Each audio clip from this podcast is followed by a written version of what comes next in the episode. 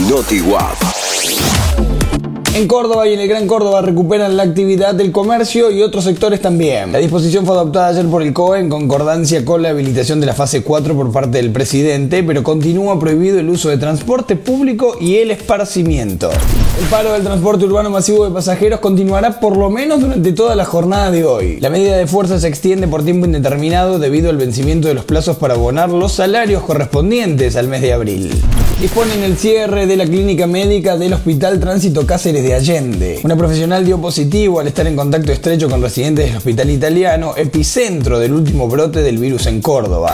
Testeos, algunos cordobeses ya avanzan en técnicas alternativas. Tienen subsidios para desarrollar formas de detectar el virus o los anticuerpos, en tanto la investigación permitiría profundizar el conocimiento del patógeno. AOITA realizará en el día de hoy una olla popular en la terminal de ómnibus. El gremio que agrupa choferes del transporte interurbano se convocará desde las 12 para visibilizar el conflicto salarial que paraliza el servicio. El tenis será la primera actividad deportiva que regresará en la Argentina. El deporte hace punta al regreso a las canchas hoy lunes 11 en Corrientes y bajo estrictas normas y protocolos sanitarios.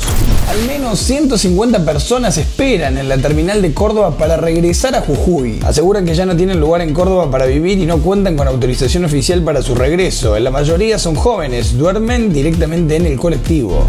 Búscanos en redes como NotiWap o ingresa a notiwap.com.ar y solicita gratis el contenido que quieras.